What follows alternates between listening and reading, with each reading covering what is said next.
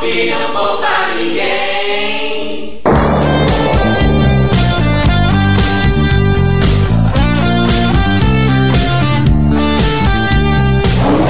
Fala galera! Começa mais um episódio do DG Pop e esse é o de número 2. E eu aqui, o André Lourenço, começando esse episódio. E como diria o Morfeu, é necessário que o Neo cresça e que eu diminua. Opa, não, pera aí. Eu acho que eu confundi alguma coisa aqui. Eu sou o Wellington e na vida real a única pílula que tira alguém da Matrix é o conhecimento. Então, galera, como vocês viram na nossa vitrine, o nosso título de hoje é Matrix. Eu escolho acordar e hoje, além de mim e do nosso querido Wellington, nós temos dois especiais convidadíssimos que não existem nesse mundo, que eles estão aí. Palmas para eles. Oh! Meu nome é Jean Lobato e não fui eu que escolhi a minha pílula. Não foi você não? Não, fui eu não. Quem será que foi então? Depois vocês Tô vão ver. curioso pra saber. Fala galera do DG Pop, é um prazer estar aqui. Eu sou o Rafael Pavanello e nós hoje vamos te mostrar a porta, mas vocês é que vão ter que atravessá-la, olha só. A porta é estreita? A Ou é larga? Não, a porta é larga, o caminho é estreito. hum, pouca vala aí, pouca vala. André, mas assim, é um prazer estar aqui, né, nesse, no projeto do, do DG Pop. A galera que Mas você não acompanha... tá aqui, você não existe. Na verdade, eu sou só uma projeção da sua mente, né? Então. É, então, Mas agradeço aí o convite, é muito bom estar gravando esse episódio aqui com vocês. eu também fico muito feliz aí pelo convite, né? Já que nós é da outra equipe, né? Nós é do, do DG Teologia, né? Mas estamos aqui hoje fazendo essa participação especial aí. E como o Rafael falou, muitas vezes nós somos um programa mal feito, né? Mas vamos lá. Você viu aí, o G tá cheio de sigla, né? Nós somos do DG Teologia, nós somos do DG não sei o que, nós somos do TPG, PTPG, DVG, PTPG. Não é, cara, é muito partido na cabeça, Não então. falando que é do PT, tá ótimo. É, não seja do MST, ST, PG, PG, TJ, né? Não, se Mas, tem DG ó, tá ótimo. Ó, então aproveitando que vocês estão falando isso aí, já se preparem para um, uma próxima gravação, galera, porque hoje exclusiva, ou exclusivamente não, hoje especialmente nós vamos gravar e se restringir ao primeiro filme do Matrix. E se nós vamos se restringir ao primeiro filme do Matrix, nós vamos gravar muito provavelmente sobre o segundo e o terceiro filme do Matrix. A gente ainda só não é, decidimos se vamos gravar separadamente os dois próximos filmes ou se vamos gravar os dois filmes juntos. Mas o que nós já sabemos é que tanto o Rafael e o Jean não existindo, eles vão gravar com a gente, não é não, Wellington? Verdade, concordo. Pessoal, também aqui ó para refrescar a memória, já que o nosso primeiro episódio faz muito tempo que foi ao ar, e eu já queria pedir desculpas desde já. Nossa ideia não era demorar tanto tempo para soltar o episódio. Nossa ideia é que o nosso episódio seja em torno aí de, de um espaço de uns três meses, no máximo quatro. É, numa dificuldade muito grande entre seis meses, mas a ideia num esforço muito grande aí de três meses, tá? Então esse ficou uma distância muito grande. Então para refrescar a nossa a, a ideia do nosso projeto, a nossa ideia do DG Pop é utilizar a cultura popular para a gente gravar e tirar princípios é, dessa cultura para falar a respeito das coisas de Deus, a respeito é, de princípios bíblicos, a respeito da vontade de Deus, a respeito é, do evangelho de Deus, né? Então é pegar verdades bíblicas dentro de algum tipo de entretenimento, como filmes, séries e desenhos, e gravar sobre. Nosso primeiro episódio nós falamos sobre a série é, de uma maneira geral, né? Até onde a série foi do The Walking Dead, né? Tiramos a questão dos paralelos das comunidades. Esse agora nós vamos estar falando do Matrix, vamos dar uma continuidade sobre Matrix. É, futuramente nós queremos falar também sobre a questão de alguns animes. Nosso querido Jean já está preparando uma excelente pauta para falar sobre um anime aí também. Nós estamos preparando para gravar bons assuntos para vocês, né? E uma base que nós temos aí é do grande teólogo João Calvino, que ele diz o seguinte: visto que toda verdade procede de Deus, se algum ímpio disser algo verdadeiro, não devemos rejeitá-lo, porque o mesmo procede de Deus. Então, com base nisso, independente de quem fale alguma verdade, essa verdade ela procede de Deus. Sendo assim, nós podemos pegar assim filmes, séries, qualquer tipo de entretenimento e poder tirar boas coisas, bons princípios para a glória de Deus. Então, é essa é a nossa ideia e esse é o nosso projeto e é isso que nós queremos fazer, tá OK? Então, bora lá para o nosso segundo episódio.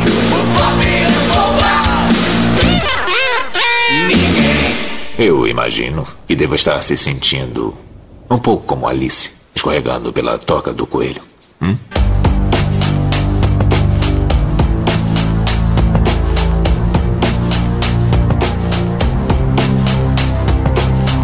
Então, pessoal, vamos lá dando início ao nosso episódio aqui. Antes de tudo, já que nós vamos falar de Matrix, o que, que nós poderíamos dizer ou o que, que nós como nós poderíamos definir o que seria a Matrix, meus queridíssimos? Olha, André, uh, na verdade, assim, né? Nós temos a definição original, né? Que é aquilo que o filme queria passar. Porque outra, Matrix tem, tem influências de várias e várias formas, né, cara? Se a gente for ver, não só o que a gente vai tirar de lições do cristianismo, mas tantas questões filosóficas é, de outros filmes, questão de filosofia, distopia, um monte de coisa. A Matrix, ela, o filme em si, ela aborda muita coisa, né? É, eu entendo que originalmente a Matrix, na verdade, ela era tipo uma, uma simulação de computador, né? Que garantia ali que os, os seres humanos fossem, de certa forma, é, pacificados para que os robôs pudessem se alimentar da sua energia. Porque a história do filme é que teve lá um processo de. É, os, os, os humanos criaram uma inteligência artificial e essa inteligência ela acabou se voltando contra a humanidade, né? E essas máquinas, elas meio que elas dependiam da energia solar ali para sobreviver. E aí os humanos então eles começaram a poluir a atmosfera terrestre. Né, no intuito eles mesmo de... disseram, eles riscaram o céu, né? Isso, na ideia de poluir né, a, a atmosfera para que não houvesse mais a luz solar consequentemente isso faria com que as baterias das máquinas deixassem de funcionar. Essa era a ideia. Só que as máquinas é, elas se readaptaram e aí eles passaram a utilizar baterias é, geradas a partir do calor do corpo do ser humano. Então os seres humanos foram escravizados, né, para que pudesse gerar energia para manter essas máquinas funcionando. E aí então foi criada a Matrix para que pudesse manter esses seres humanos escravizados sob controle. A questão reprodutiva do ser humano, né, eles acabam cultivando o ser humano, parece uma planta, né, onde eles catam, cultivam o bebê, catam e depois colocam na cúpula lá para que poder ser uma bateria humana, né? Então é bem interessante essa parte se for ver da questão de Matrix, né? Como o Rafael falou, né? É um mundo irreal, né? É só um, um mundo simulado pelos, pelos computadores, né? Aonde eles tentam fazer a civilização viver da melhor forma correta, né? E o mais legal de, de for ver isso, que a primeira Matrix, eles tentam fazer uma Matrix perfeita, né? Sem violência, sem nada, né? E eles não conseguem, porque os seres humanos são corruptos mesmo, né? E eles acabam dando errado, assim, eles refazem a Matrix novamente, né? Cara, isso é inteligente. É... Isso é inteligente. Isso é interessante, né? Que eu lembro dessa parte do filme que eles tentaram fazer como se fosse um lugar perfeito, né, Jean? Sim, como, e aí... assim, como seria o Jardim do Éden, né? Mas... E aí, e aí deu pau. Deu bug, né? Deu bug. Deu tela azul na Matrix. É, e aí eles têm que reproduzir como que se fosse. É, como que se fosse com o que aconteceria de verdade, né? Como é, seria se desse sequência à humanidade. E se eu não estou enganado, eles têm que voltar fazendo a Matrix, sendo quando é, antes de das máquinas tomarem forma, tomarem o controle, que na verdade foi em 99, né? Se eu não estou me enganado, mais ou menos foi isso daí. É, se eu não me engano, é foi isso sim. mesmo. Foi, né? Mas o filme sim, se passava acho que em 2199, se eu não me engano. É, era 2000 é, e lá vai cacetar. Isso, isso aí. Só que aí eles 100, teve 100 anos já de guerra, né? É que eles não conseguiam contar, né? Na verdade, eles não tinham exatidão porque eles não conseguiam mais contar. Mas assim, eles conseguiram depois de dar essas pane aí no sistema que que o, o, as pilhas, baterias, ou as pessoas morriam lá porque não podia ser perfeito. Aí até eles falam assim, então vamos reproduzir reproduzir na verdade onde foi o auge da humanidade. O auge Sim. da humanidade tinha sido 99. E você vê, né, que nem num software de programa o ser humano consegue ser perfeito, né? é, incrível, né? É interessante que, é claro que isso vai ser falado mais lá no segundo filme, a gente então vai talvez abordar isso aqui, mas o, o arquiteto vai deixar bem claro que, na verdade, já está na sexta versão da Matrix, né? E várias, de várias formas ele tentou reconstruí-la, mas quando ele. É interessante que né, falou que já de 100 anos, basicamente, é nessa guerra entre os, entre os, esse, a, os seres humanos que sobraram, que moram ali na cidade de Zion contra as máquinas, mas é, de certa forma o arquiteto ele fala pro Neil que toda vez a Matrix ela era reprogramada, na verdade, com um número limitado de pessoas para viver novamente em Sião e eles começar de novo, parece que era um ciclo muito igual assim que acontecia. Ficou, eu fiquei bem mal explicado para mim, acho que eu vou ter que até que assistir de novo para entender melhor isso aí, mas Mas o que- quando você viu isso daí? no Reloaded, né, que quando o Neil tá conversando, a primeira vez que ele tá conversando com o arquiteto. Ah, tá, mas é isso aí só nos próximos episódios. Eu ia, eu ia corrigir o Rafa falando que o, não tinha nenhum arquiteto no primeiro, mas já tá É. explicado. Ô, Rafa, você tá indo muito além, É, hein? por isso que eu falei que fazia parte do segundo, que a gente não ia adiantar isso. Mas é só pra tratar dessa questão das 100 anos de guerras aí, que a gente vai falar depois. Então, então aproveitando o, no- o ensejo, como o filme explica o filme, hã? Hã? Entenderam? Jogadinha aí? O filme explica o filme, Isso entendeu? chama hermenêutica da Matrix.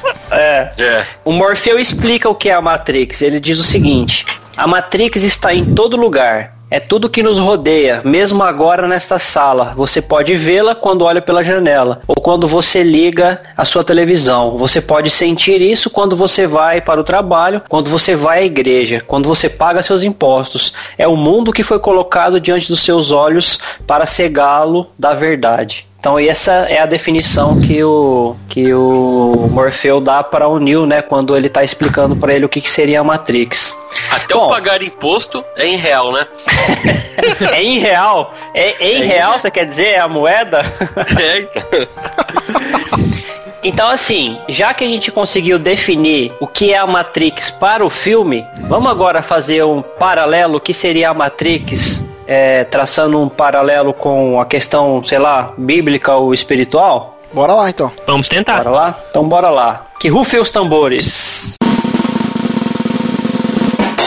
Olha, vamos É. pensar o seguinte: é, se nós estamos entendendo que os, os seres humanos estão agora falando na realidade do filme, né? Os seres humanos eles estão escravizados e eles de, de uma certa forma a mente deles está fechada, os olhos deles estão fechados para a realidade, que é a, vida real fora da Matrix. No mundo espiritual, nós a Bíblia muito, né, nós aprendemos bastante a respeito da, da vida antes e pós-conversão, principalmente no nosso meio que é o meio reformado, nós entendemos que há é, uma regeneração do Espírito Santo na vida do verdadeiro crente que passa a tirar as escamas dos olhos, né? Tira essa, essa, essa capa da mente dele, onde ele passa agora a enxergar realidades espirituais. Nós poderíamos comparar a Matrix como a- as, as pessoas que estão escravizadas ali na Matrix, alimentando aquelas máquinas, são da mesma forma aqueles não convertidos, aqueles que ainda não foram acordados para a realidade espiritual. Seria mais ou menos isso, eu, eu, eu, eu acho, né? Eu consigo fazer outro paralelo também sobre isso, né? Eu penso também naqueles que pensam que são convertidos, estão dentro das igrejas, mas as igrejas não ensinam a verdade, então eles eles estão dormindo para Cristo porque eles não conheceram a verdade ainda, a verdade bíblica. Cara, um negócio que eu achei bem interessante no filme foi que mesmo. Eu não lembro o nome do personagem agora. É, foi aquele lá que traiu todos eles lá, que É o tentou Cypher. matar lá na nave. É o ele mesmo, Judas. ele- É o Cypher. É o é o carequinha. É, É o. Judas, traidor. Mesmo É o sabendo- tesoureiro da, da, da galera lá. Deixa eu falar! Deixa eu falar, meu Deus do céu, você já deu a dica, senão eu fico louco. Então, é, mesmo ele conhecendo a verdade, você viu que ele acabou traindo a equipe dele inteira pra poder voltar pra uma, ilu- uma ilusão, né? Pois E é. fazendo um paralelo com, com o mundo real aqui, entre aspas, o nosso, né? Acontece, pode acontecer isso também. Sim, com certeza. Ah, Você- eu, eu, assim, eu, eu, eu enxergo a Matrix né, nesse paralelo como o nosso sistema de mundo caído. É, é, é o mundo sistêmico, pecaminoso, é o mundano, né? Que a gente chama, o que jaz no maligno, onde ah, as pessoas sem Deus, as pessoas que não estão em Cristo, é, que já vocês já meio que falaram isso, né?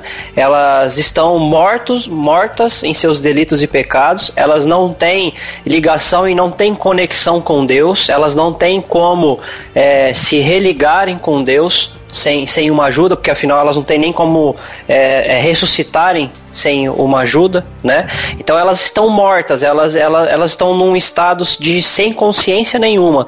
Então elas estão inertes, estão inertes. Então elas estão presas e elas não têm o que fazer. Elas vivem em um sistema que não existe, elas vivem em um estado vegetativo e elas vivem como uma fonte de alimentação para um mundo mal que a única coisa que, que esse sistema quer é se, se, se autopropagar. Ou seja, é dar continuidade para sua maldade e para sua perversidão, entendeu? E é legal, André, que no filme o Morfeu e a sua equipe, eles são tecnicamente, eu poderia dizer, são agentes para poder acordar as pessoas da, da, Isso. da Matrix, certo? Nós vamos falar disso aí. É, elas não acordam sozinhas, basicamente. Justamente. Elas não têm capacidade de acordarem sozinhas. Então é preciso um agente, é preciso um intermediário para tanto que no, no decorrer do filme Morfeu vai falar que faz, faz tempo já que ele está procurando o Neo, né? Faz Uhum. tempo que ele está procurando. Então provavelmente ele já acordou várias pessoas, inclusive a, a- a equipe dele. Sim, E claro. é legal você ter tocado no assunto, porque a nossa realidade espiritual é da mesma forma. Todos nós estamos mortos, todos nós estamos lá naquele lamaçal, afundados, alimentando esse mundo,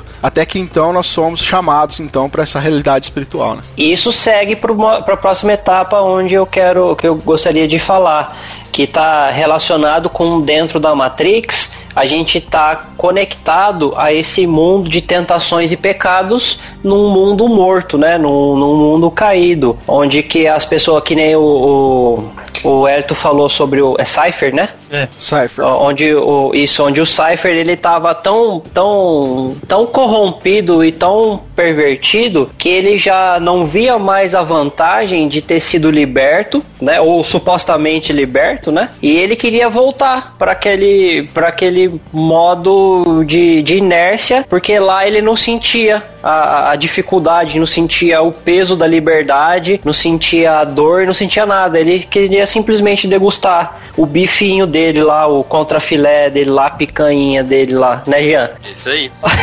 Em, um- em um, em um paralelo aqui com a gente, ele meio que sentiu falta do pecado, né? Isso. Ele isso não tendo resistência. Ele sentiu falta de cair em tentação. Na verdade, É. o Cypher, ele mesmo declara que ele se arrependeu desde o primeiro instante em ter tomado a pílula vermelha, né? Ele se sentiu forçado, né? Ele Parece que ele não teve a escolha. Isso. Ele se Ele sentiu induzido. Morfeu. E ele culpava Morfeu de não ter explicado pra ele antes, né? Isso, Ele falou isso assim, aí. Morfeu devia ter me explicado antes de eu tomar a pílula. Eu preferia ter tomado a outra e acordado na minha cama sem saber de nada, né? André, se você me permite, cara, eu até tenho uma, uma, uma questão, que uma situação da minha vida, que um colega meu, é, uma vez conversando com ele, ele me disse assim, falou, olha, eu tava tentando explicar pra ele uma realidade bíblica e ele me falou assim, não, não, não quero saber não. Eu falei, ué, como assim?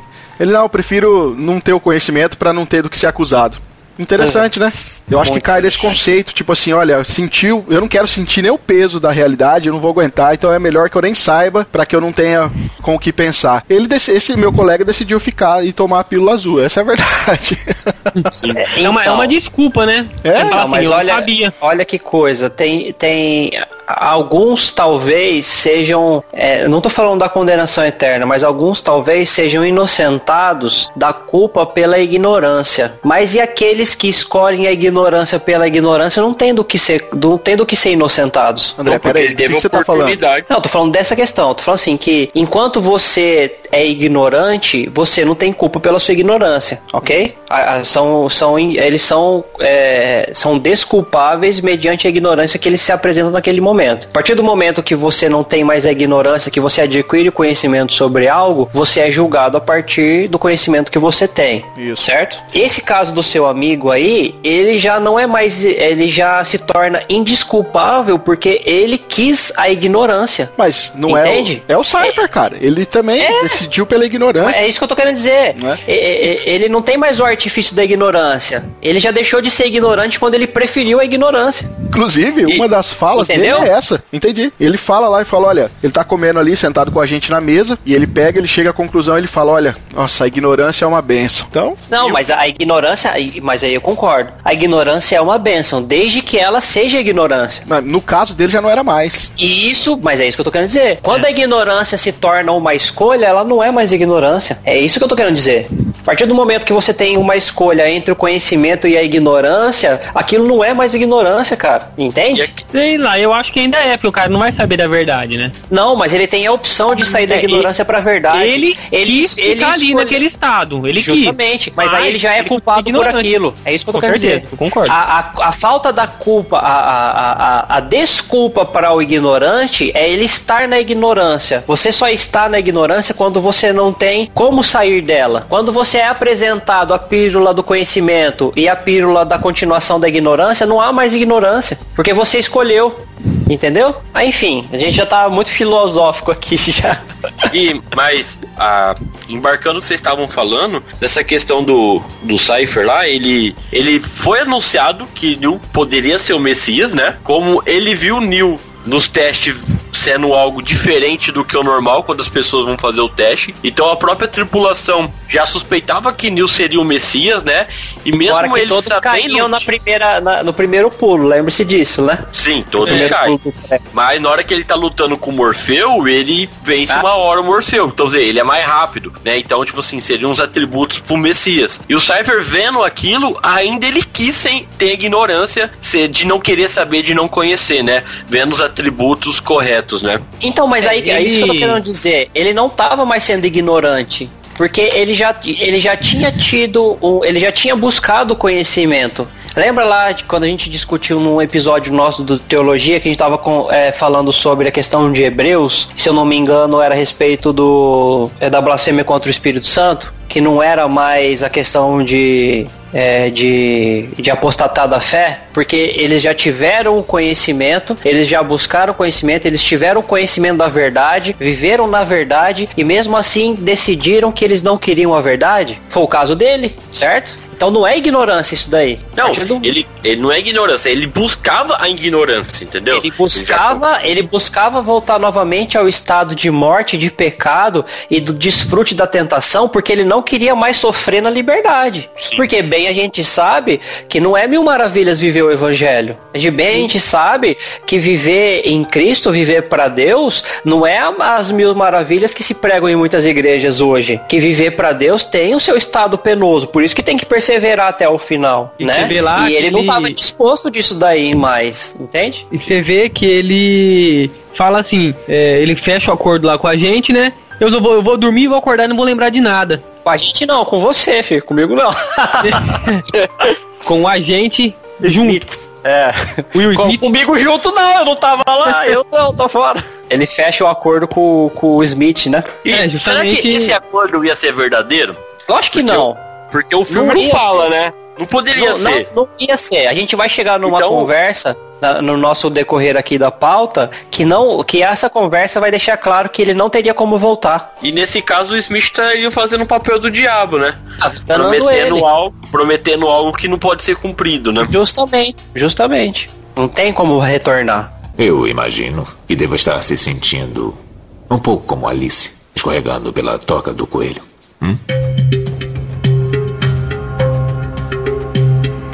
Já que o Rafa comentou a questão de experiências aí na, no, nesse, no que a gente falou agora, um próximo item que eu queria discutir aqui seria experiências antes da conversão ou antes do estado da escolha, né? Que seriam contatos com que nós temos com pessoas antes da gente ter um conhecimento direto com o evangelho. Tem momentos que o, o Neil teve de certas experiências diferentes dessa vida dele dentro da Matrix, né?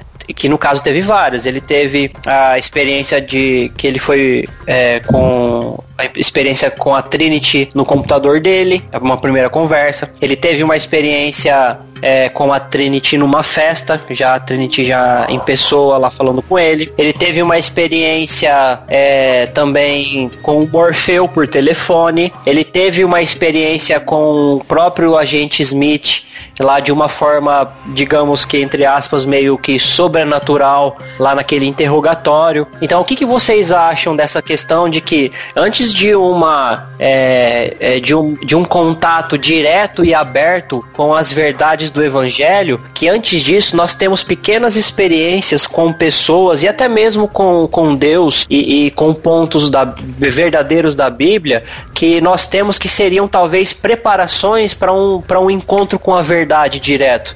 Algo que nos prepare para que pudesse facilitar a nossa aceitação para a escolha da verdade. O que, que vocês acham disso? No caso do Neil, André, é, pelo menos ali no filme, logo de cara, quando ele quando a Trinity está conversando com ele pelo computador e o amigo dele, que chama Choi, né, ele bate na porta, logo de cara ali, o contato que Neil vai ter com esse cara já vai demonstrar muita coisa do, do filme lá na frente, né, para ele, na vida dele, que ele vai ter mesmo após, depois de tomar a decisão dele de tomar a pílula vermelha, né, porque Choi aparentemente é um cliente dele, ele é um, ele é um programador, né, e ele chega então alguns... é um cliente por fora, né? É um por fora, é um cliente porque ele trabalha numa empresa, numa corporação, mas também faz serviços por fora, provavelmente serviços ilegais, né? E, e Choi ali, ele vai chegar no quarto com alguns amigos ali pra. Ele vai receber uma encomenda, um disquetinho, vai pagar dois pau ali pro Neil. E aí ele agradece, cara, de uma maneira quase que profética. É porque quem viu o filme vai falar o seguinte: ele fala pra Neil assim: Olha, você é meu salvador, cara, o meu Jesus Cristo pessoal.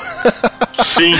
tipo, Sensacional, né? Muito legal, porque esse cara já está dando uma pinta daquilo que, que Neil vai representar no cristianismo, pelo menos. A gente vai falar bastante disso no próximo episódio, né? Que você já deixou claro aí pro pessoal. Essa parte do messianismo de Neil a gente vai falar um pouco depois, mas esse, esse primeiro contato já mostra, né? Aquilo que Neil seria na realidade do filme. E nós também, é, se a gente for parar pra pensar, cara, e muitas vezes é necessário sempre um primeiro contato antes de. Porque assim, é, nós sabemos que a, verdadeira conversão ela só vem pelo ouvir da palavra, né? Pela fé que é implantada quando nós ouvimos o evangelho. Mas antes de ouvir o evangelho, antes da semente ser plantada, antes da gente tomar a pílula mesmo, nesse caso, é, muita coisa é feita antes. Vários contatos são feitos. Você conhece um amigo, um amigo que você, no meu caso, eu tive situações até absurdas, assim, sabe? De, de ter que escolher entre um currículo outro e chamar um amigo que acabou me levando para um outro lugar, que acabou conhecendo outras pessoas, coisas que vão acontecendo na nossa vida que nos leva finalmente então ao objetivo final, que era tomar aquela pílula, né?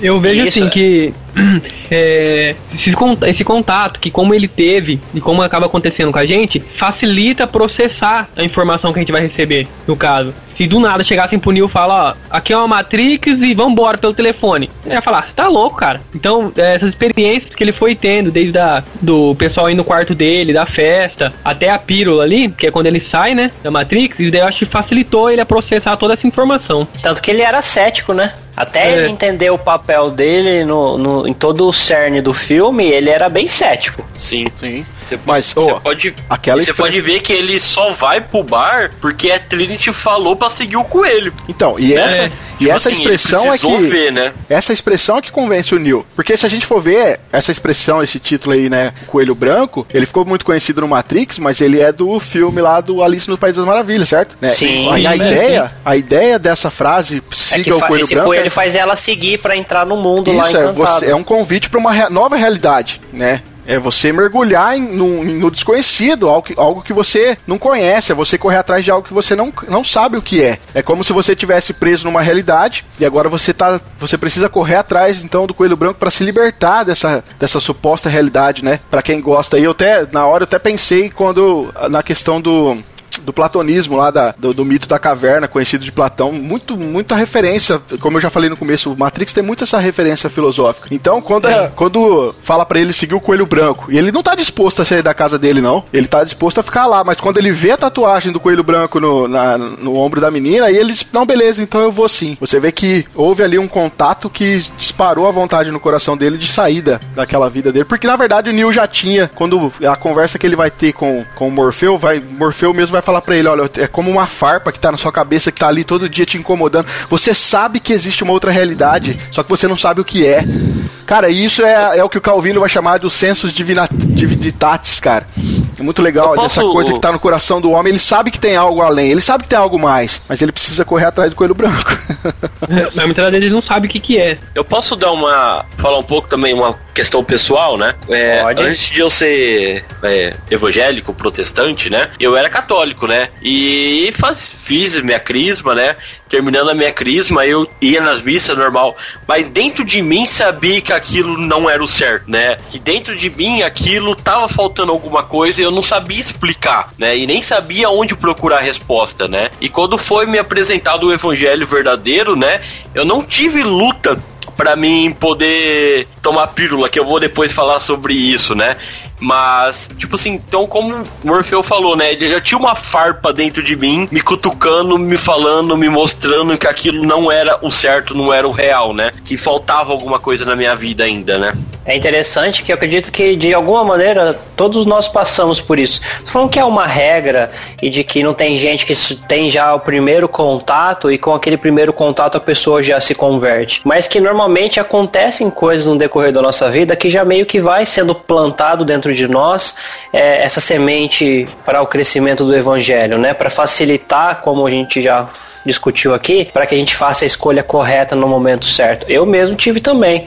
Eu, quando eu era criança, meu pai e alguns tios meus me levavam para a igreja, mas no momento onde eu não tinha discernimento, no momento onde eu não sabia escolher o que era correto para mim, mas que com certeza aquilo penetrava dentro de mim numa forma que futuramente iria crescer. E na hora que eu tive que fazer a minha escolha, com certeza eu me lembrei de coisas que eu aprendi quando eu era criança. Então, faz, eu acredito que realmente faz muita diferença sim. Essa parte, esses contatos que a gente tem antes de escolher qual pílula se deve tomar, né? E como você citou aí, que você, em certa parte da sua vida você não estava preparado, o Morfeu, ele fala isso também. Várias pessoas ali, hora que o, o Neil vê é, é, acho que quando ele vai falar com o oráculo, que entra na casa, não lembro se foi ali, mas o, o, o Morpheus ele fala, essas pessoas. Não, voltando. É, o Morfeu, é, a hora que eles vão na, na praça, que eu acho que é a primeira vez que eles entram na Matrix, depois que o, que o Neo sai, é, ele fala, várias dessas pessoas ainda não estão preparadas para sair daqui.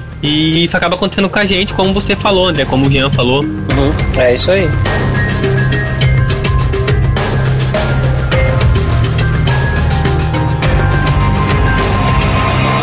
Eu imagino que deva estar se sentindo um pouco como Alice, escorregando pela toca do coelho. Hum?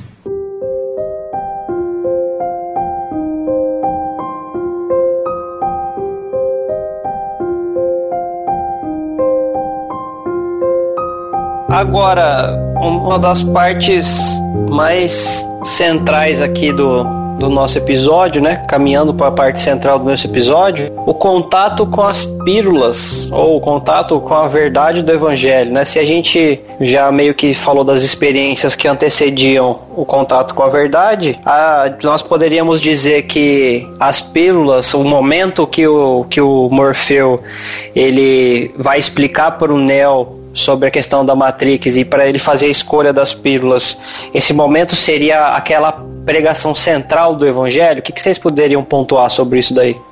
Ah, eu acho que é bem isso, cara. Morfeu, vamos assim, né, dizer aqui de modo figurado, Morfeu tá apresentando o evangelho pro Neil. Morfeu é, é, um, é um, pregador ali que, que para pra, pra falar do evangelho pra, pra uma pessoa, seja quem for. Exatamente. Né? E ele explica aquela. Ele explica lá a, a, morte de Cristo, ele explica a questão do pecado, hum. ele explica que precisa de um redentor e ele explica a questão acerca da salvação. Exatamente. Isso. E aí ele deixa diante do Neil a escolha de aceitar aquilo que ele acabou de explicar ou não. Algo importante nesse diálogo é que Morfeu não revela tudo ainda para Neil várias coisas é, mais profundas a respeito do que o mundo real é, vai ser revelado só depois da, da decisão que Neil vai tomar. E isso nos Sim, remete ao evangelho. Né? Exatamente, né? isso nos remete porque na nossa obra de evangelização, nós também não abrimos toda a questão para a pessoa, porque senão a gente despeja informação nela e às vezes não é útil naquela hora. Né? Claro. A gente não entra com detalhes da vida cristã, principalmente com relação à questão de justificação, santificação, a glorificação, essas ordens, essas, esses parâmetros da ordem da salvação, geralmente isso a gente não apresenta de cara para uma pessoa. A gente dá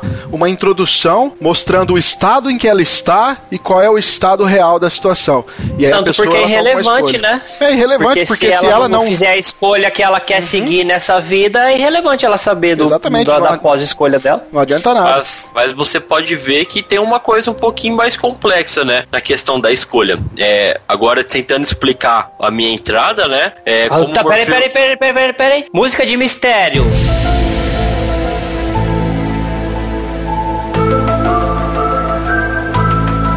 Então, a questão, igual o Morfeu já fala pra Neil, que ele já tinha uma, uma coisa dentro dele que ele tava, tava buscando, incomodando né? ele. Porque você vê que até no comecinho, lá, né, Neil, ele procura Morfeu também, né? Até que ele tava vasculhando lá se ele achava Morfeu, né? E a grande pergunta minha agora, será que com essa coisa dentro dele, dele já querer descobrir a verdade, será que ele escolheria a pílula para ele não conhecer o conhecimento? Não, então, no, ca no caso do Neil, especificamente, eu acredito que não. Eu acredito Entendeu? que ele escolheria pela pílula certa. Porque, Porque ele era um, ele já... um escolhido. Isso, isso é claro. O que eu É o que eu trazeria para nossa vida no cristianismo, né? É, quando você tá pregando para os eleitos, para os chamados de Deus, a pessoa não vai falar não. A pessoa não vai querer não conhecer a verdade. Porque dentro dela, ela já tá com essa vontade de buscar a verdade e o conhecimento, né? Na verdade, uma, concorda... das, uma das mas, falas lá. Peraí, do... mas você concorda que mesmo essas que estão já dentro dela querendo a verdade, mesmo essas escolhem a pílula correta. É, são, a, são elas que fazem a escolha. Isso é importantíssimo. Isso é importante. É, é importantíssimo. É Todos fazem. Todos é que... fazem a sua própria escolha, seja pro, pelo sim ou pelo não. Isso é Mas é a escolha já tá dentro dela antes de Tudo ela escolher, bem. entendeu? Tudo bem.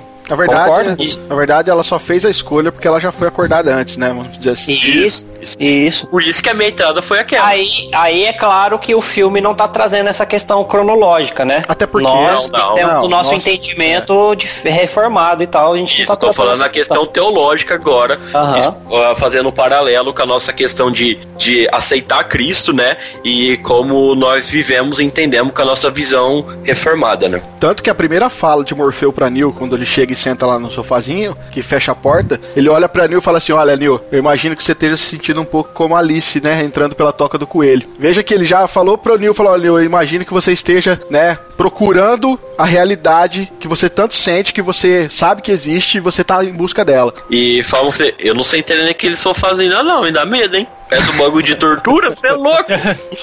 E Neil concorda, né? Neil vai falar, não, não, você tem razão, tal. E é legal, cara, essa conversa dele, o, o Morfeu vai falar, né, olha, você tem, você tem um olhar do homem que aceita o que vê porque você tá esperando acordar, né? E aí ele fala, né, ironicamente, isso não deixa de ser verdade. Tá fazendo aquela jogada com o Neil de toda aquela preparação que a própria Trinity, o encontro dele com a Trinity, tudo aquilo que aconteceu. E ó, claro que Neil já tem uma, uma, uma coisa sobrenatural com ele, porque ele viu que o, o agente tinha implantado aquele negócio dentro da barriga dele, ele viu a, a equipe do, do Morfeu tirando, ele já tá com, com algo ali que já tá acontecendo experiências com ele que já, ele sabe que. Você não viu aquele lance na hora que ele tava conversando com o Smith e a boca dele fica sem, sem boca? Isso, cara exatamente. É, mas, é o momento mas, que ele é implantado, né? Mas o, é, pensamento dele era um sonho, né? Ele só acredita que foi a realidade no momento que o Catherine tira o aquele verme lá de dentro do umbigo dele, né? Né? Tanto que a hora que ele. Mas não deixou de ser experiências, né? É. Sim. E Mor Morfeu vai falar para ele: olha, eu sei exatamente o que você tá fazendo aqui, né? Você sabe de algo, você não sabe explicar o que é, mas você tá sentindo, né? Você viveu a vida inteira você achando que tá alguma coisa errada com o mundo, só que você não sabe o que é, mas você sabe que tem alguma coisa errada, né? Aí é a questão da farpa na cabeça dele e tal, né? Aí o Neil fala, é, será que é da Matrix que você tá falando? E aí que o Morfeu começa a apresentar, então, você quer conhecer a Matrix? É, e ele tá cá com, com, aquela, com aquela plaquinha de metal na mão girando ali, girando. Até então que ele apresenta então as pílulas pro Neil, né? Tomar a decisão. E desde o começo, pode ver que depois também que a gente vai falar talvez isso no próximo episódio, tudo envolve muitas escolhas que o Neil vai fazer. Né? E agora também, a primeira parte já do filme que vai introduzir ele na, nessa questão já é uma escolha que ele tem que, que, ele tem que, ter, que, ele tem que decidir, né? E você falando de escolha, é, você vê ali que basicamente é, ele toma por si próprio, né? Ele não é forçado. Justamente. Desde o início da pílula ele dá a opção, ó. Você, você escolhe o que você quiser. Isso Desde aí. o oráculo, depois lá na frente Só também que... o oráculo dá umas possibilidades é. para ele. Só que o Morfeu foi muito claro para ele. Morfeu olhou para ele e falou: Olha, Nil, você é um escravo. Você, como todo mundo, você nasceu num cativeiro, tá? Você nasceu numa prisão. Você não conhece essa prisão. Você não consegue sentir ou tocar. É uma prisão na sua mente. Né? Na verdade, ele não tem dimensão de como ele está preso, né? Isso. Veja o evangelho sendo apresentado aqui por Morfeu. Está apresentando algo pro Neil, uma verdade que ele não conhece, e eu tô aqui disposto a te oferecer essa verdade. Se você tomar a pílula azul, você vai acordar na sua cama e vai acreditar naquilo que você quiser. Só que se você tomar a pílula vermelha, até ele faz o trocadilho, né? Aí você vai no País das Maravilhas, eu vou te mostrar até onde vai a toca do coelho. Então é, é tá ali, apresentou as verdades e agora o Neil decide. Que pena só que a pílula era vermelha, né? Pois é, podia ser inverso, né, cara? podia ser verde e amarela, né? ai, ai, ai. Eu imagino que deva estar se sentindo um pouco como Alice, escorregando pela toca do coelho. Hum?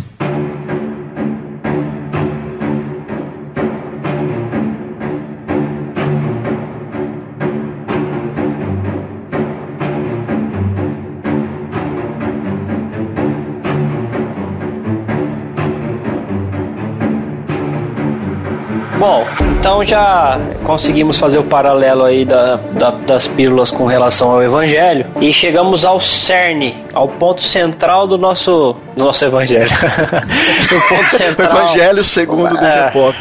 Segundo a Matrix. Segundo a Matrix. É, chegamos ao ponto central do nosso episódio, que, que é o nascimento, o novo nascimento, ou seja, o nascendo de novo. É interessante que ele pergunta para que que é a pílula, né? Aí ele fala que a pílula é justamente para ele ser localizado aonde que ele tá naquele emaranhado de casulos, Isso. né? Isso. Para que eles consigam encontrá-lo, para que ele seja desligado, que na verdade na hora que ele toma um negócio, parece que eles, eles lançam um código no sistema lá e o Matrix ele vai é, ver e vai fazer um aborto no Neo, né? O sistema é, da Matrix é. vai expelir ele e aí eles já vão estar tá próximo encontrando a geolocalização dele, ó, o Google aí, né? E aí vão ir lá para poder resgatá-lo. E aí nesse momento que é um interessante que, olha que coisa bacana, né? Depois dele já ter tido as experiências que ele teve, né? Já aí a gente acredita que no, no trazendo por nosso paralelo o Espírito Santo já movendo e trabalhando no interior dele, já fazendo esse trabalho interno e depois já com a pregação do evangelho e, e encontra esse ápice, que é o novo nascimento nessa figura aí desse momento do, do Matrix, né? E, e aí é o que é o, o, legal é que ele não tem, tanto que ele não tem a noção de que depois que ele é expelido lá da, da, da Matrix e ele é resgatado, eles levam ele para a nave, é, para o Nabucodonosor, né? E ele é começado a fazer um tratamento nele para para os músculos, né? Isso, por quê? Porque ele nunca usou, cara. É legal, cara, porque é, ele está ali nesse processo, ele olha pro pro Morfeu, aí ele fala assim: Estou morto. Aí Morfeu fala para ele: Não, muito pelo contrário.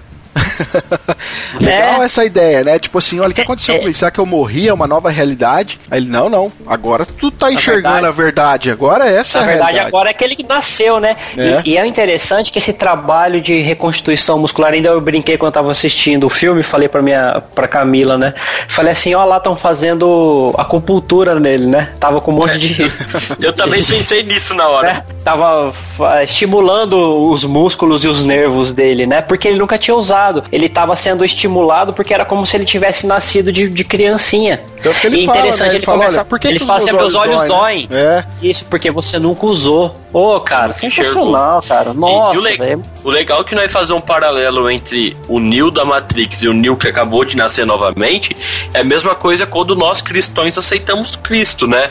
Que muitas vezes é, nós, tudo que nós fizemos de errado, tudo que nós pecamos, aquilo é apagado e nós começamos uma nova vida com Jesus, uma nova vida, né? Que então, tipo assim, dá muito esse paralelo da questão da vendo Matrix, né? Cara, eu queria fazer um paralelo também que eu achei que vocês falando dessa dessa, dessa parte do filme, que é bem próximo ali, é que o Neil, ele, ele nasceu de novo, né? Mas tem algumas pessoas da, que estavam ali que já eram, que não foi é, nascido na Matrix. Eles foram, eles nasceram no mundo real. E trazendo Sim. isso para um paralelo nosso hoje, tem pessoas que se convertem ao evangelho e tem pessoas que já nascem na igreja, né? Não tem, não, não, não se diz assim, elas não conhecem a ignorância. Isso eu achei bem interessante, cara, achei bem legal. Que de certa forma no nosso, no nosso mundo cristão, elas acabam tendo que se converter de qualquer maneira. Mas eu Sim. entendo que, assim, elas têm um, um, um ponto positivo de não estar tá mergulhado nesse sistema corrompido, né? Você quer dizer, né? Sim. É, já foi separado antes de, de entrar pro, pro mundo errado, né? Agora, eu vou falar pra você, é muito sugestivo a nave do Morpheus ser chamada Nabucodonosor, né? Tratando aí do rei babilônico que vai escravizar o, a nação de Israel, depois a, a mando de Deus, óbvio que é um juízo sobre a nação, mas é cara. fantástico, cara, porque os, a, os criadores de Matrix são dois irmãos ou duas irmãs, aí você, você que decide.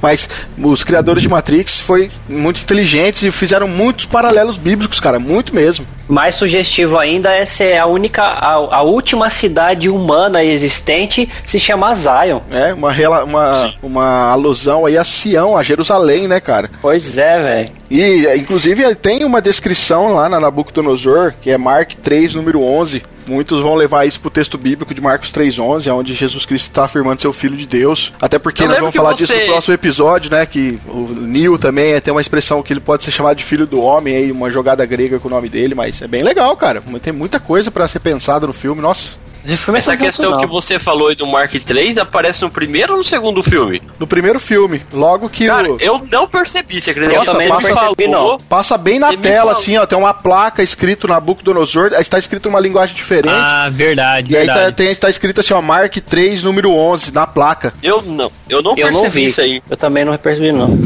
Isso que é bom, mais de uma pessoa ver, né? É. Ah, é. A, aproveitando, a, antes de entrar num outro tópico que tem a ver também com a questão logo pregação do evangelho, na, novo nascimento e tem um, um, outro tópico que a gente vai abordar, especificamente logo após o, o, novo nascimento do Neil, que simboliza o novo nascimento de todo, todo aquele que, que se converte, né, que escolhe o caminho da verdade, tem uma frase que eu queria discutir aqui brevemente com vocês, é, que o Neil ele, ele ele é atordoado com aquelas verdades, assim, logo após ele, ele ser capturado lá e levado pra nave, que ele passa tão mal que ele chega a vomitar, né? O pessoal, o, pessoal fala, Ih, ele tá entrando em pânico, tá entrando em colapso, que não sei o que, ó, ele vai surtar, ele vai surtar e tal. Aí ele apaga, né? Aí ele é levado pro quarto lá e tá lá o, o Morfeu com ele esperando ele acordar. E aí ele tem uma breve conversa com o Morfeu que é mais ou menos assim. O, o Neil pergunta por Morfeu, eu não posso voltar Aí o Morfeu responde assim: "Não, mas se pudesse, voltaria?" Ou seja, ele tá, ele ficou tão atordoado que ele tá perguntando se ele pode voltar para a vida dele como era antes. Ou seja, para dentro da Matrix, né? Aí o Morfeu ele vai responder aquilo que eu falei para vocês que dá a resposta pro, pro Judas lá, né? Isso, ele não tem como voltar para Matrix. Não tem como voltar. Morfeu ele tá afirmando pro Neil, não tem como voltar. Você não, uma vez salvo, amigo, salvo para sempre, ó. Não tem como voltar, tá? Mas a questão toda é, se você pudesse voltar, você voltaria? Essa é a pergunta que eu quero jogar aqui no ar. Se deliciem. Cara, é muita gente às vezes quando toma a decisão de, de, de servir a Cristo, e aí que tá, né, cara? É muito, vai muito do, da forma como o evangelho tinha apresentado antes, porque tem muitas pessoas que às vezes querem voltar atrás, sim. É porque talvez não tenham nem sido apresentadas a um verdadeiro evangelho, talvez. Corretamente, né? Corretamente, né?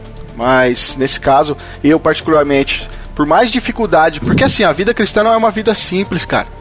Entendeu? Não é uma vida te leva a, a, refletir sobre muita coisa, te leva a pensar sobre muita coisa. E na verdade, para mim, a cosmovisão cristã é a que mais responde aí às ansiedades da vida, né? Os, o que a gente tem tanto para pensar. E para mim, a cosmovisão é a que mais preenche esse caminho. E eu mesmo que tivesse a opção, eu sei que não existe essa opção, mas mesmo que, que pudesse voltar, eu não iria querer voltar não. Para aquele mundo onde era o desconhecimento, de dúvidas, de não saber o que vai acontecer nessa, na, na vida pós-morte, saber o que não vai acontecer, da onde eu vim, para onde eu tô indo. Sei lá, esse mundo de dúvida, para mim a, a, a cosmovisão cristã, o cristianismo é o que faz mais sentido para a visão de mundo, cara. Então eu, eu não voltaria atrás, não. Mas você vê lá que, é, como a vida de um cristão, lá que tem a perseguição, tem os problemas, né? Lá também tem. Eles, depois que eles saem da Matrix, eles é caçado, é, eles não tem, não tem mais sossego. Dentro da Matrix tem o, os agentes lá querendo pegar eles e fora tem os robôs também querendo pegar eles para matar. Então assim, eles, eles, eles é, têm um comparativo muito muito grande com a vida, a vida real, né? A vida de um cristão é mesmo. Uma é uma vida cheia de perseguição, né? Lá Sim. é uma perseguição pra morte, né? Para nós cristãos, muitas vezes é uma é um paz. É uma perseguição muitas vezes ideológica, né? É uma perseguição muitas vezes moral, né? E essas coisas acabam afetando nós de uma certa forma, né? E perseguição, e perseguição pra morte também. Em alguns países você vê que Sim. onde é meio que proibido pregar o evangelho, Bíblia, essas coisas, é bem semelhante. Se eu abrir a boca dentro da Arábia Saudita que você é cristão, você morre, né? Então é bem complicado nesses lugares, né? É, se denominar como cristão, né? Sim. Legal. Uma outra frase, André, que tem nesse mesmo contexto, que Morfeu vai, vai falar para pro Neil, Inclusive ele fala, olha, Neil, é, queria te pedir desculpas porque nós jamais libertamos uma mente depois de uma certa idade. É. Isso me chamou a atenção, cara, porque pensa o seguinte, é muito fácil você trabalhar com jovens, né? Você trabalhar com crianças, às vezes uma criança, você pega uma criança e você forma o pensamento dela. Você basicamente cria aquela criança já com um conceito cristão, com um conceito bíblico. Mas quando aquela pessoa, principalmente uma pessoa que é um pouco mais é, envolvida com a informação, ela já tem uma cosmovisão formada. Eu penso muito em C.S. Lewis aqui, na conversão de C.S. Lewis, de como ele era extremamente resolvido com, a, com o ateísmo e de como o ateísmo fazia muito sentido para ele. E de repente, cara, ele se bate com a cosmovisão cristã. E aquilo dói, dói mais por quê? Porque uma, depois de uma certa idade, depois de uma certa maturidade, a pessoa ela já tem um conhecimento de outra cosmovisão, ela já tem uma convicção com ela e é muito mais difícil para ela se adaptar a uma nova realidade, cara. Sabe? É, Isso lá é eu vejo assim que no filme, quanto mais tempo tá na Matrix, mais você tem certeza de, de que aquilo lá é real, né? Isso, mais, isso. mais vai ter certeza que aquilo é real e se alguém me falar alguma coisa ao contrário, ah, isso aqui é uma Matrix, não existe. Você vai falar, como não? Eu vivo aqui, sei lá, 50 anos. É, exatamente. Sim. Eu falei de C.S. Lewis porque ele teve uma dificuldade grande também, porque colocou tudo em xeque aquilo que ele acreditava quando ele se depara com o cristianismo e vê como o cristianismo estudado com seriedade e com, né, com profundidade pode trazer aí uma melhor visão de mundo, como eu já estava dizendo. Então, essa frase aqui, né, jamais se liberta uma mente depois de uma certa idade, é interessante porque realmente o impacto é muito maior para a pessoa que tem mais uma formação, já um conhecimento prévio, uma maturidade. Né? Isso é Sim. tão verdade que isso é uma isso é uma verdade até mesmo para pessoas que dentro da igreja elas estão cegas enquanto ao ensino que elas têm, o ensino deturpado, o ensino algumas vezes até herético, que elas é, de, aprenderam a vida inteira aquilo lá. E mesmo quando confrontadas com o que é verdadeiro, elas ignoram e não querem ou quando, quando, quando querem tem dificuldade para se libertar daquilo, ou quando não falam, não, eu sempre aprendi assim, então para mim é isso aqui. Eu não quero saber outra coisa. Justamente por causa da questão da idade. O tempo que você tá no erro, às vezes você tá tão acostumado com aquilo que já não importa mais o que é verdade. É. Para mim é, é aquilo lá que eu aprendi e pronto, acabou. Isso é um perigo tão grande, né? Sim, é verdade. Sim. Sim. Você se acostuma com o erro, né? Uma outra realidade que também Morfeu aplica lá para Neo, ele fala assim que é, enquanto Matrix existir, a raça humana jamais será livre. E aí eu, eu faço um paralelo, como o André colocou no começo, definindo Matrix como esse mundo caído, né? De como, a, enquanto a Matrix aqui existe, né, a raça humana ela jamais será livre no sentido para nós aqui, mesmo que nós já fomos justificados com Cristo, nós ainda somos pecadores. É aquela tensão de Lutero, né? É, ao mesmo tempo que somos justos, ainda somos pecadores. Ou seja, o novo nascimento já veio para nós, nós já estamos unidos, assentados e reinando com Cristo, mas ainda não. É aquela ideia de que o reino já veio, mas não em sua plenitude, é o já e o ainda não. Então, enquanto esse mundo aqui ainda existir, nós jamais seremos totalmente livres, como na verdade seremos num mundo glorificado, né? Numa outra realidade glorificada. Então, eu também achei muito legal essa frase, porque realmente, enquanto a Matrix existir, a raça humana jamais vai ser livre, né? E é interessante que no meio de todas essas falas aí que, que se tá tendo esses diálogos do do Morfeu com o Neil, é, já tá havendo discipulado, né? Isso que é interessante. Isso é verdade, tá e, tá tratando, ensinando, né? E, e, isso, ele, ele, ao mesmo tempo que o Morfeu ele, ele discipula o Neil com esses ensinos é, filosóficos, né? Porque não tem como falar outra coisa. Ele também ensina com o discipulado no punho, né? Literalmente. Na hora das, dos fights, né?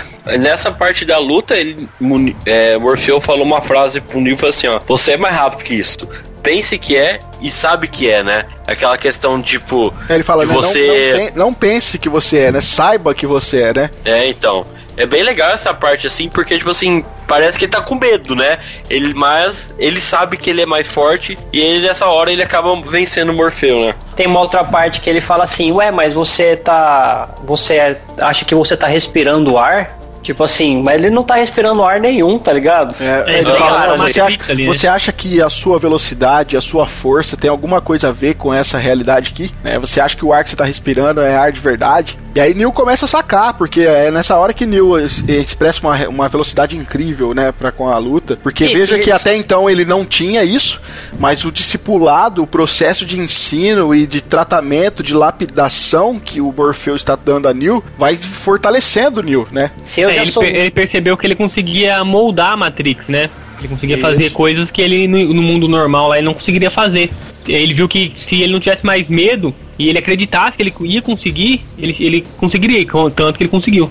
Tanto que isso é uma libertação que o, Morfeu trata como uma libertação da mente, né, Ganso? No, no, no é. na, na, na, questão do salto lá mesmo, né?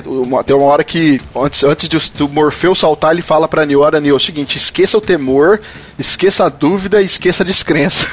Simplesmente é. libere a sua mente. É, não é tão simples assim, cara. E Neo, todo mundo achando que talvez ele conseguiria, né, na primeira, mas claro que não. Porque o discipulado... É, eu acreditei que ele ia conseguir na primeira. Então, mas a gente aprende que o discipulado não é um resultado assim instantâneo. né? Por isso que a vida de discipulado nossa, tanto a nossa vida de discipulado com Cristo, como a nossa vida discipulando outras pessoas, ela é a vida inteira, cara. Porque vai demorar, a gente vai levar tempo para poder aprender certas realidades espirituais. E talvez Jesus Cristo volte para nos buscar ou volte individualmente para cada um de nós e a gente ainda não vai aprender tudo. Isso é verdade.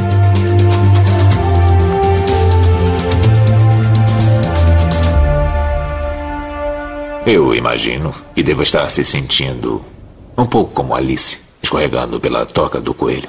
Hum?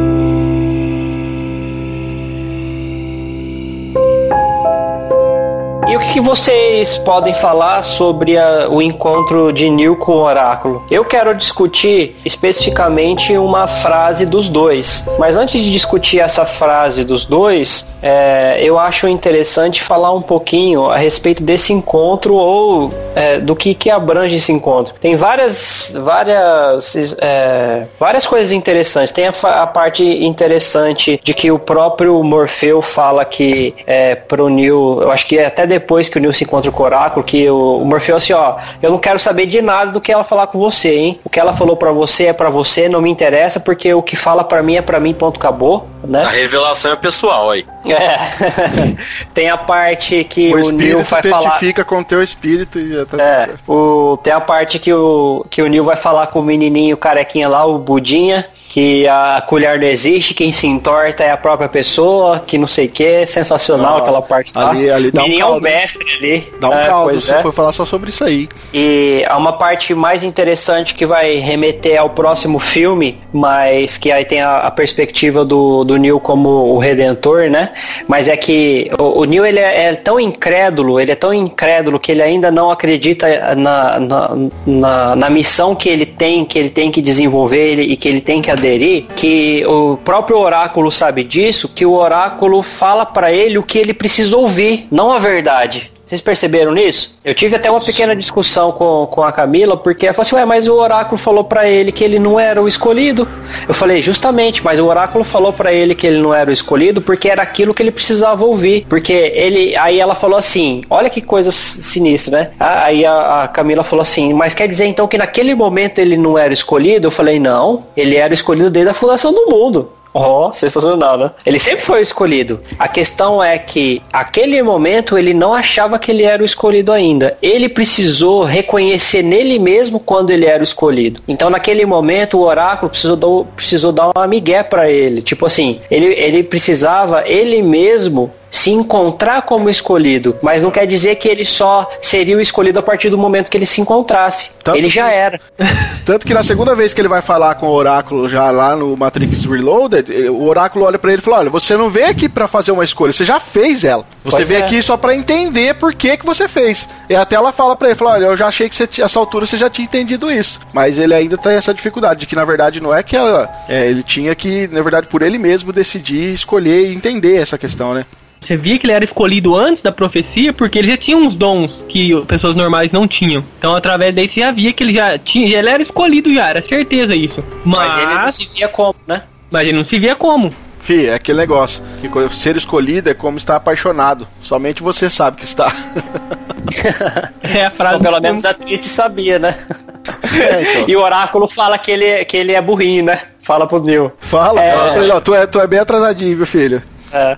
A conversa que eu quero que eu quero propor aqui com vocês, na verdade, o mistério, o momento filosófico do filme, o tchan de todo o episódio que nós, que nós estamos gravando aqui, o que vai fundir a cuca de qualquer um na face da Terra é essa. A conversa que o Neil teve com o Oráculo, que foi a seguinte: o oráculo chega pro, pro Neil e fala assim: Não se preocupe com o vaso. Ao passo que o Neil responde: Que vaso? Aí ele esbarra no vaso e o vaso quebra. Aí o Neil pergunta: Então, como você sabia? E o oráculo responde: O que realmente vai queimar os seus miolos é: Você realmente teria quebrado se eu não tivesse dito nada? E aí? Se ele não tivesse falado nada, ela, né, o oráculo não tivesse falado nada, ele tinha quebrado do mesmo jeito. Teria? Com certeza. Certeza. Teria? Sim. Rafael? Teria, Rafa. Oi? O cara tá mexendo no celular, mano. É que ele ficou com tanto medo de falar do vaso que não quer nem falar agora, entendeu? O vaso cheio de azeite ou fora do azeite? O vaso é da dinastia Ling ou não? Oh, A pergunta é se ele teria quebrado se ela não tivesse falado? Yes. Então, cara, aí a gente vai entrar num processo aqui que é difícil, viu? Ai. Mas eu acho que ela precisava falar aquilo pra ele poder começar a acreditar. Tipo assim, como ela sabia do futuro, entendeu? É, foi uma demonstração ali, entre aspas, de poder, né? Falar, ó, você não tá acreditando que eu, sou, que eu sou um oráculo, que eu sei de tudo? Deu um exemplo ali. Mas, pelo exemplo que o André perguntou, eu acho que ele ia quebrar de qualquer jeito. A não ser que ela falasse, né? Ó, você vai quebrar o vaso agora. Aí ele ia falar. Então, eu acho, quebrar, que, né? eu acho que o lance do vaso não tem nada a ver com previsão, cara. Tem, cara. Não sei, eu acho que não. Lembre-se que ela disse pra ele que ele não era o escolhido. Aí falou porque. Então tá, pro Elito não, pro Elito ia quebrar o vaso mesmo assim, certo? E não falasse pra ele. Tá, pro Jean ia quebrar o vaso? Também. Hã? Também ia quebrar o vaso. O Rafael não ia quebrar o vaso? Eu acho que não. Pra mim não ia quebrar o vaso, sabe por quê? Porque ele só vira pro lado pra ver o vaso porque ela falou que vaso que era aquele. E ele só esbarra Se porque ela- ele foi tentar olhar. Isso, porque ele fala, que vaso? E ele procurou. Se ela não falasse do vaso, ele não ia procurar vaso nenhum, consequentemente o vaso não quebraria. Eu tô- Mas eu já tô com tava que ela quebraria o vaso. Então ela devia ter falado pra avisar, então quebraria. É, Entendeu? no script do cara que fez o filme tava certeza que tava escrito que o vaso ia quebrar. Entendeu? Por isso que eu falei Então, lá, cara. eles, o vaso ia quebrar. Porque assim, ó, É, a gente tava determinado que o vaso ia quebrar. Por isso que o vaso quebrou, né, Jean? É Isso que você quer dizer? Sim, é isso aí. a gente vai entender Tava melhor. nas escrituras. Opa, eu, pera, tava no. Tava no escrito. Tava no script. A gente vai entender melhor no segundo episódio que a gente vai fazer, porque a origem do oráculo vai dizer muito sobre isso também, porque o oráculo não trabalha com previsões de, é, de futuros, cara. Ele trabalha com cálculos matemáticos. Então tem tudo a ver com o André não, falou. Então ele é um programador, É, então. é. Ele é um hacker. Ele é um Não, programa. programa autoconsciente. Não, tudo bem, mas nessa perspectiva, ela tem a ver com a questão de previsão. Porque cálculos que você faz, por exemplo, ó, gente, pelo amor de Deus, hein? Não sou a favor disso.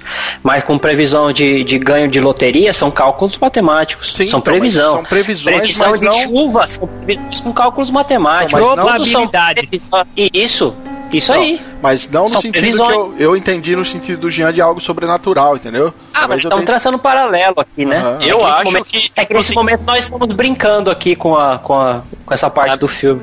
Na minha opinião, assim, eu acho que aquilo era tipo uma forma de mostrar que ela realmente era o profeta, né? Eu acho. eu acho não. também. Uma das Eu formas acho. de mostrar que ela Até tem eu poder. fiz um paralelo bíblico com isso, na verdade, né? Dá pra fazer. Eu, eu acho. Você vai fazer um paralelo, você falou? Eu falei, ó, se vocês catar aquela parte lá em 1 João, lá de Natanael, onde Jesus fala, ah, eu conheço Natanael, você estava lá debaixo da figueira, e Natanael fala, ó, tu é filho de Deus, rei de Israel, entendeu? Tipo assim, algo que, tipo assim, só Natanael sabia, entendeu? Tipo assim, ele precisou que Jesus naquela hora falasse algo milagroso, assim, sobrenatural, e ele aceitou Jesus como Salvador, né? Mesmo eu, na minha opinião, eu acho que, que ela fala do vaso pra ele acreditar que ela é um profeta, entendeu? Na minha opinião. Eu, Concordo acho. Eu acho que é, em relação ao vaso é tudo irrelevante. Porque a, a questão do cerne da conversa não é em relação ao vaso, é em relação a ele ser o escolhido ou não. A questão do vaso era só para chamar a atenção dele e deixar ele encucado para que ele pensasse. Porque ele vai, ele vai falar da questão da. Como é que você concorda? Eu, eu sou contra a questão de quebrar o vaso. Não, Mas eu tô concordando com você também, caramba. Tá. Porque ele, ele, vai, ele vai falar pro Neil que ele não é o escolhido, porém ela sabe que ele é. Porque ela disse pro Morfeu que o Morfeu acharia o escolhido. E, e o Morfeu. E o Morfeu tanto. Acharia por. Justamente. Isso. E aí ela sabe e ela fala pro Neil, daí que, ele, que ela fala que ele é um bobinho, porque ele, ele ainda não sabe que a, que a Trinity está apaixonada por ele, mas ela, ela já sabe que a Trinity está e a Trinity se apaixonaria pelo escolhido. É, ela fala pro. O oráculo fala pro Neil que o Neil. É, que o Morfeu daria a própria vida pelo Neil, justamente porque o Morfeu tinha convicção de que ele era o escolhido. E como mesmo assim ela diz pro Neil que ele a sinto muito, mas você não é ele. Então ela não falou isso porque ela sabia que ele não era. Ela falou isso porque ele acreditava que ele não era. Porque ela sabia que ele era. Sim, o que, que ele sabia. precisava? Ele precisava ele mesmo ter a convicção dele dele. Ele era cético. Ele então, precisava antes, passar. Antes disso tudo, a hora que ele entra na sala, ela, ela já pede para ele ler as palavras que estão em cima da porta. Que o escrito lá tá em latim, mas tá escrito lá conheça-te a ti mesmo. É Sim. É nítido esse lá. Eu, tipo, Isso. ele precisava primeiro claro. se conhecer. E se conhecer. Sim, mas, mas, aí, aí é o que eu tô querendo dizer.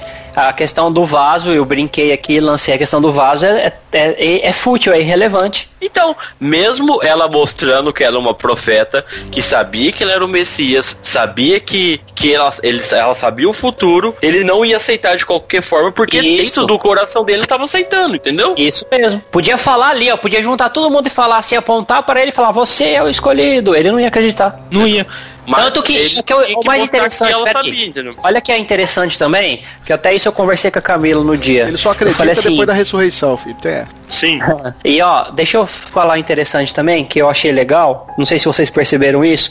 O quão foi importante ela dizer para ele que ele não era o escolhido, mesmo que isso tinha implicações do fato de que ele precisava saber, porque o fato dela, dele sair daquela conversa, o fato dele sair daquela conversa não acreditando que era o escolhido, fez ter a possibilidade dele salvar o Morfeu. Você viu que estranho? Ele não acredita que ele não é o, o, escolhido, mas ele acredita que ele não que ele pode salvar o Morfeu. Na verdade, isso, a, né? na verdade já tinha sido revelado por isso para ele. Ela falou, olha, vai chegar um momento que você vai ter que escolher entre a sua vida e a do Morfeu. Entendeu? Ela então, já tinha falado isso para ele já. Mas ele mas acreditou eu... nisso, né? Não, mas o que eu quero que eu quero dizer é o seguinte, que se ela falar para ele assim, ó, vai é, vai ter um momento que você vai ter que escolher entre a sua vida e a do Morfeu. Aí ela fala também que o Morfeu estava disposto a sacrificar sacrificar a própria vida porque o Morfeu tinha convicção de que ele era o escolhido. Se ele também tem convicção de que ele é o escolhido, ele fala assim, então tudo bem o Morfeu morrer, porque eu sou escolhido e ele, tá, e ele é capaz de, de entregar a própria vida dele por mim. Não, mas pelo contrário. Ele, Na verdade, ele, ele decide salvar o Morfeu porque ele falou que o Morfeu acreditava em algo que ele não acreditava. Isso, mas é o que eu tô, mas é o que eu tô afirmando. O quão foi importante ele sair daquela conversa não achando que ele era que ele não, quão foi importante ele sair daquela conversa acreditando que ele não era o escolhido. Concordo. Porque ele saindo dali acreditando que ele não era escolhido, foi aí que ele pôde sair para salvar o Morfeu. É isso é, que eu tô querendo dizer. O Morfeu tava morrendo por ele, né? Ia morrer porque por se, ele. Isso, porque se ele sai dali achando que ele é o escolhido, na hora que o Morfeu é preso para salvar o Neo, ele fala assim: "Ah, tudo bem, então eu sou o escolhido, o Morfeu tá entregando a vida por mim, então o Morfeu tem que morrer mesmo, porque é a minha vida pela do Morfeu", entende? Mas é isso aí. E o vaso não ia quebrar então. Para mim, é que assim, para vocês, o, a questão do vaso é mais simples porque vocês já assistiram o segundo. Não. Você já, você é, já sabe não, o que, que, ela é. Não, não é por isso não. É. Eu tô me baseando no vaso por causa daquela conversa naquela cozinha. Sim, porque ele virou pra ver onde estava o vaso. Eu concordo Só. também. São duas, são duas linhas palpáveis. Agora uma pergunta aqui. A Trinity se apaixonou. A Trinity se apaixonou por Neil porque o oráculo disse que seria assim? Ou realmente foi uma coisa do destino mesmo? Ela foi o que o oráculo pelo... falou. Ela, não, ela se apaixonou pelo Neil porque ela se apaixonou pelo Neil. O que o oráculo. Dia com ele só? Como pode não, isso? Não, ela se apaixonou porque ela se apaixonou. O que o oráculo fez foi só ver algo que iria acontecer. O oráculo não tem poder para escrever a história, ele tem poder para ver o que vai acontecer. Sim. Então, ele já sabia que isso aconteceria. Isso. Por isso que falou para ela. Justamente. Mesma então, coisa do vaso. Ele, ele, não consegue mover os corações, ele consegue revelar o que vai acontecer. Por isso que ele falou do vaso, já sabia que ia quebrar. Vixe, você me fez me contradizer agora, hein, Jean? Você viu? É, mas aí isso não envolve o coração, né? Não, não envolve, mas ela sabia que o vaso ter ser quebrado. Mas você me, você me fez eu me contradizer agora, hein? Você viu? E aí, Rafa, contra, se contradisse também? Tá de boa. é, tô, não, tô, o Rafa, tô firme quero saber nenhuma. Quero Porque o meu argumento não, não tem a ver com o de vocês, nesse sentido. Ah, então tá bom. É. Não? Bom, eu como eu sou humilde, é eu vocês... volto atrás. Aí o Wellington, mais um pra nós. O que aconteceu? Desculpa, eu tive que sair aqui. Ô louco, mano. Aí, quando esse episódio sair, Wellington. Minha gata quebrou todos os negócios aqui, cara. Tive que ir lá.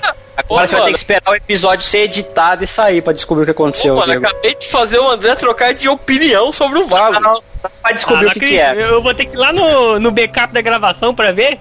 Vai. Eu imagino que deva estar se sentindo um pouco como Alice, escorregando pela toca do coelho. Hum?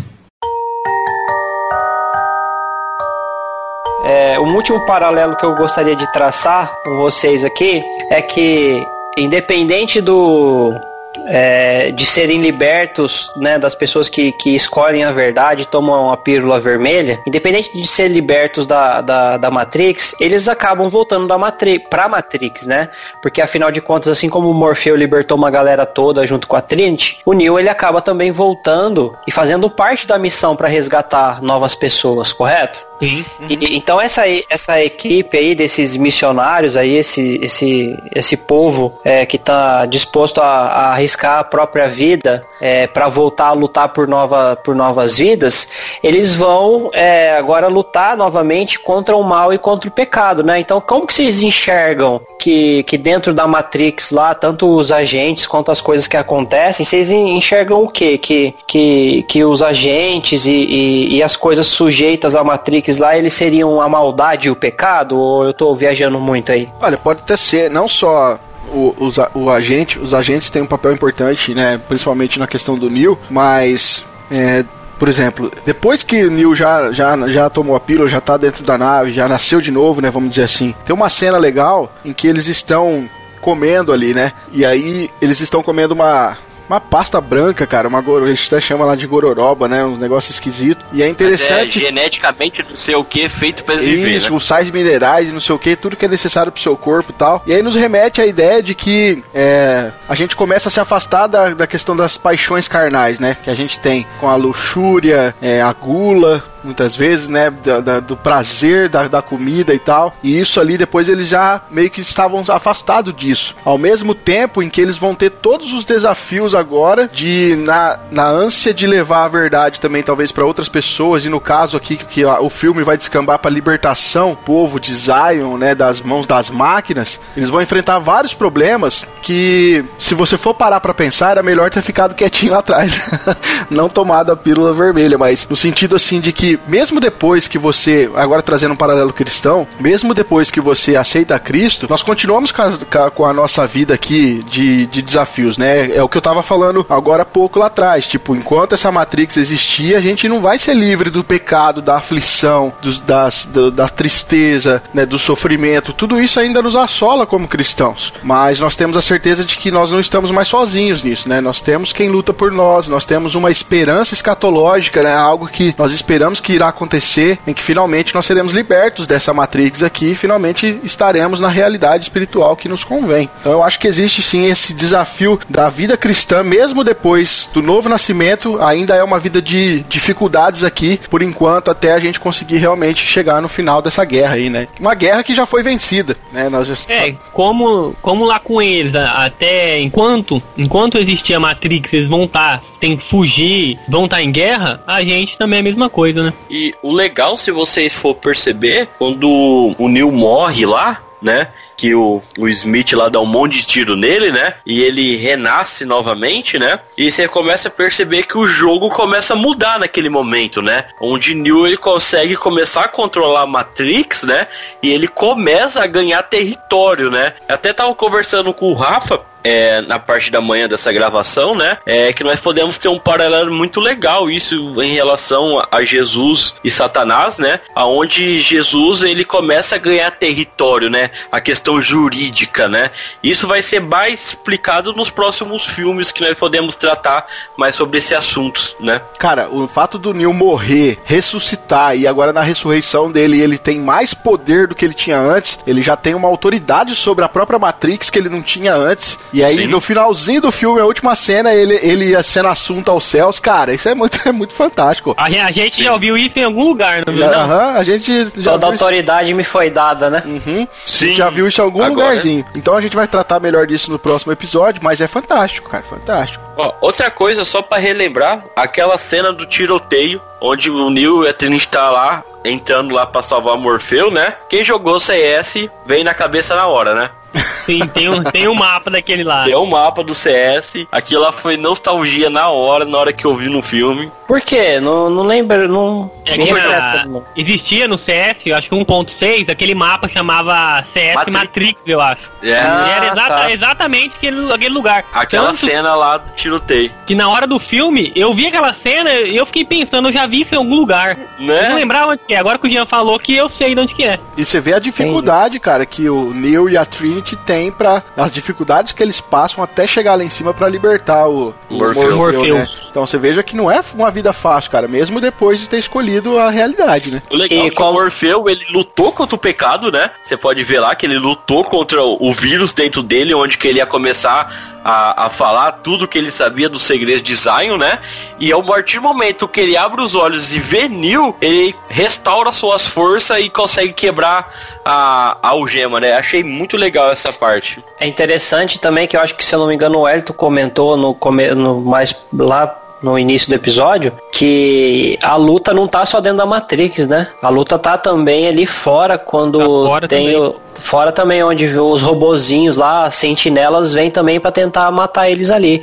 Então o perigo ele tá dentro e fora, ou seja, você pode morrer tanto dentro da Matrix quanto fora dela. Então a nossa luta tá sendo mortal, né? É isso, meus queridos. Vocês têm mais algo a compartilhar? Não, tem Não. bastante coisa, mas vai ficar pro próximo episódio.